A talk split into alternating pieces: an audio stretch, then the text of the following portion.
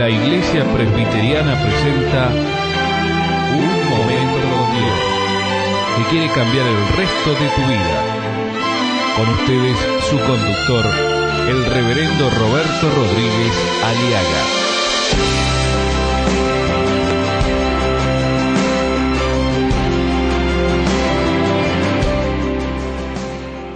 La ansiedad, la zozobra, el desasosiego, la intranquilidad. Hay tantos libros hoy en día, libros populares o no populares, famosos o no famosos, que, se, que ofrecen día tras día soluciones, entre comillas, de cómo lidiar con el miedo, cómo salir de la ansiedad, cómo salir del problema, cómo liberarnos de la angustia, del, del, dolor y de la zozobra. Y se siguen escribiendo libros. ¿Y sabe por qué se sigue escribiendo libros todavía? Porque todavía no se ha solucionado el problema. Pero gracias a Dios que hay un libro de libros, la palabra de Dios. No estoy diciendo que no lea libros, mi amigo. Léalas. Lea todo, retenga lo bueno. Pero la palabra de Dios, en Mateo capítulo 7, versículo 25 en adelante, nos muestra cómo lidiar, cómo vencer y cómo prevalecer contra la ansiedad, contra la angustia, contra la inquietud, contra la zozobra, contra la, el desasosiego de la vida, contra esa úlcera que va carcomiendo nuestra alma. Y Jesús lo dice bien claro en el Sermón de la Montaña, capítulo 7 Mirad las aves del cielo, versículo 26, que no siembran, ni ciegan, ni recogen en graneros, y vuestro Padre Celestial las alimenta. ¿No valéis vosotros mucho más que ellas?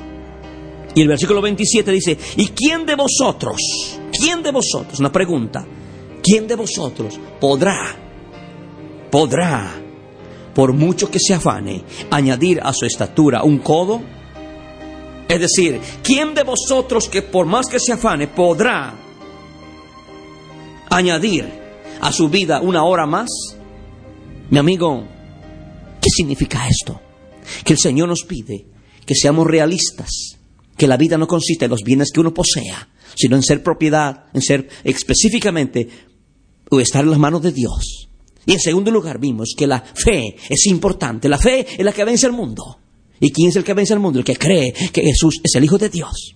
Y en tercer lugar, dice aquí la el Señor nos pide y nos hace una pregunta, ¿y quién de vosotros podrá, por mucho que se afane, añadirse 20 centímetros o 5 centímetros o una hora más de vida a lo que Dios ha determinado? ¿Sabe qué está hablando Dios aquí?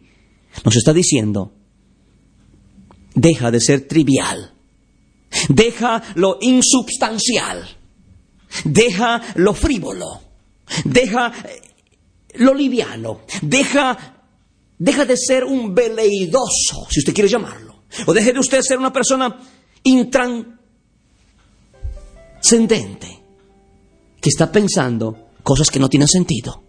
Es inútil. Usted no podrá enderezar lo que Dios torció. Usted no podrá revertir lo que Dios ha determinado. Usted no podrá hacerle al día noche ni la noche día por más que se afane. Usted no podrá, ni con ejercicios, ni con aeróbic, ni con cualquier cosa o dietas, usted no podrá crecer 5 centímetros más. Usted no podrá. Hay cosas que Dios ha terminado, que tienen que ser así. Hay cosas que ya son irreversibles. Algunos quieren ser altos, otros quieren ser delgados, otros quieren ser rubios, otros quieren ser negros, otros quieren ser amarillos, etc.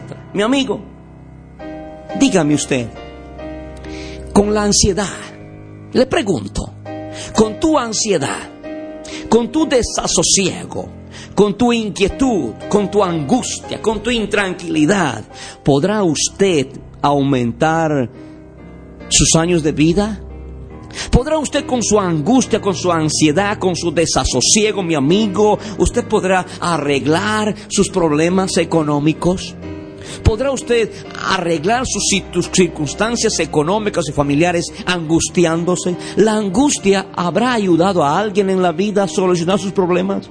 El desasosiego, la intranquilidad, la inquietud, la ansiedad. Dígame, ¿a alguien le ayudó para arreglar los problemas de la vida? Pregunta número, ¿se podrá vivir, mi amigo, en paz con un corazón lleno de ansiedad y de zozobra? ¿Se podrá actuar con tranquilidad un, con un corazón lleno de, de, de dolor, de inquietud y de angustia? Usted no puede hacer nada, mi amigo. Nada se puede hacer si nuestro corazón está angustiado. O sea, en otras palabras, dejamos, dejemos de ser triviales, dejemos de ser livianos en este asunto, dejemos de ser intranscendentes, tenemos que ser realistas. Usted no puede hacer, usted no puede hacer del día la noche, usted no puede hacer ni lo amargo dulce ni lo dulce amargo. No desperdicies tus energías, no desperdicies tus fuerzas, mi amigo, mi amiga. Es innecesario es necedad. ¿Quién de vosotros podrá? Está preguntando Dios. Dios dice, si alguien puede, demuéstremelo. Y lo único que tenemos que hacer es decir, Señor, no puedo más. ¿Podrá usted cambiar a un hijo de la drogadicción? ¿Podría usted cambiar a un esposo infiel a ser fiel? ¿Podría usted cambiar a una esposa eh, en esa actitud? ¿Usted podrá cambiar su hogar que ve que está en la bancarrota? ¿Usted podrá cambiarlo? ¿Quién podrá? ¿Podrá usted? Le pregunta Dios a usted. Y yo le respondo, Señor, no puedo. No puedo, Señor. Me rindo a tus pies. Es inútil, he luchado infructuosamente, inútilmente, he gastado mis energías, mi tiempo y mi dinero ya no puedo más. He gastado todo. No solo mi dinero, mi esperanza y mi confianza en todo. Y no he podido encontrar solución a mi problema. Señor, he desperdiciado toda mi vida. Es innecesario seguir, Señor, con esta situación. No quiero más dejarme ganar por el afán o la ansiedad o la angustia o la intranquilidad. Señor, vengo a tus pies. Me humillo ante ti. Humillaos pues bajo la poderosa mano de Dios, para que Él os exalte cuando fuere tiempo, echando vuestra ansiedad, toda vuestra ansiedad y angustia sobre Él, porque Él tiene cuidado de vosotros. Ven a Cristo. En Él, con Él, es posible revertir cualquier circunstancia, cambiar lo amargo por lo dulce. Lamento, cambiarlo con el baile, la alegría. Mi amigo, en Cristo es posible. Él vino a la, cruz, murió y resucitó para ser Salvador y Señor libertador y proveedor de todas tus necesidades conforme a sus riquezas de gloria en su nombre glorioso Cristo Jesús.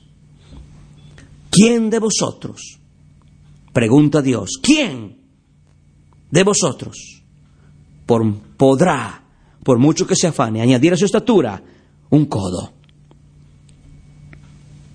No desperdicie. ¿Está usted desperdiciando sus fuerzas? ¿Está usted agotando? Y dice el versículo 28, y por el vestido, ¿por qué os afanáis? Considerad los lirios del campo como crecen, no trabajan ni hilan, pero os digo que ni aun Salomón con toda su gloria se vistió así como uno de ellos.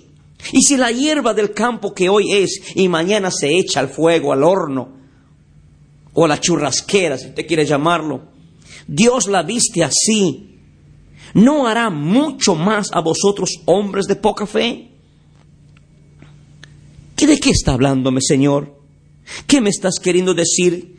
Que deje, que deje de ser trivial, que deje de ser frívolo, que deje de ser liviano, que deje de ser veleidoso, que dejemos de una vez por todas de ser insubstanciales, intrascendentes ya, y empecemos a mirar con cruda realidad, pongamos los pies en el suelo de que hay cosas que usted no puede cambiar, pero si Dios puede, ven a Él.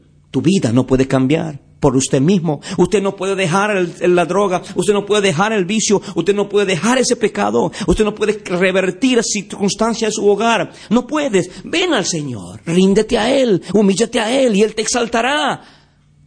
Esa enfermedad incurable, usted no puede más. Venga al Señor. ¿Por qué no pruebas en Él? Él tiene poder. Él tiene todo. Y Él quiere restaurarte, cambiar tu lamento en baile. Pero ven a Él y dile, Señor, ansiosa está mi alma. Inútilmente, insubstancialmente he estado viviendo, intrascendente, veleidosamente, frívolamente, trivialmente, livianamente he estado actuando. Señor, hoy quiero ser real, Señor, he desperdiciado mi vida, mi tiempo, mis energías. Es inútil. Cámbiame tú, Jesús. Haz de mí un nuevo hombre, una nueva mujer. Y el Señor usa otro ejemplo glorioso. Usa la hierba del campo. ¿Sí? Usa los lirios del campo. Usted conoce el lirio. Nadie lo ha sembrado. Ahí están. Ahí están. En los yuyales, los matorrales, las partes bajas. Ahí los lirios crecen. Nadie lo sembró. Vino por creación misma. Dios lo hizo un día. Hace miles de años creó el universo. Y ahí está el lirio. Y siempre el lirio, y siempre el lirio está. Y el lirio hay, siempre habrá porque Dios es quien la sustenta. Es Dios el Señor de la ecología. Dios quien sustenta. Dios cuida de la belleza de las flores. Y las flores tienen que ver con belleza. Mire, usted, ni yo, ni nadie, ni a un Salomón, que era el hombre más rico en aquel contexto histórico, aquel momento que está hablando él, ni Salomón con toda la guita o la plata que tenía, no podía comprarse ropa que podían compararse con un lirio sencillo y común que Dios había creado. Y no solamente habla de la belleza, sino de que la vida de una flor es corta. Y esa es nuestra vida. Nuestra belleza, nuestra vida es corta, ¿o no? Mírese usted, si no las fotos. Mire usted las fotos cuando en su, cumpleaños de 15 años, o en sus 21 años, o cuando era más niño. Acuérdese esas fotos. Y mírese ahora cómo está. Mi amigo, nuestra belleza y nuestra vida son cortas, como la belleza y la vida de una flor. ¿Cuánto dura nuestra vida?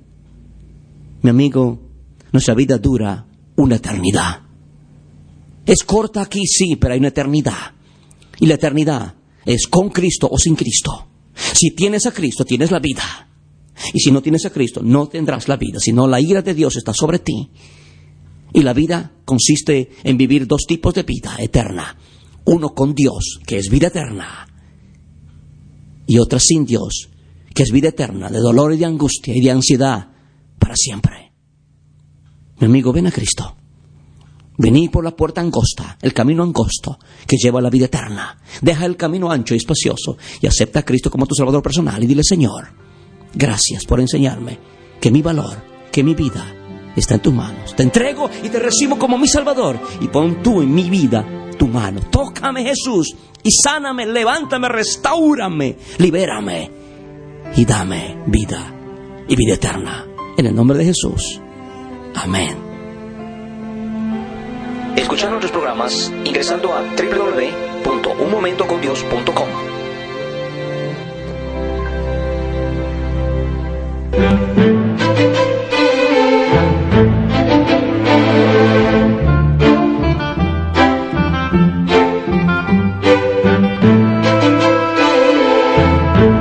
Esto ha sido Un Momento por la Iglesia Presbiteriana y te invitamos a sintonizarnos mañana en este mismo horario.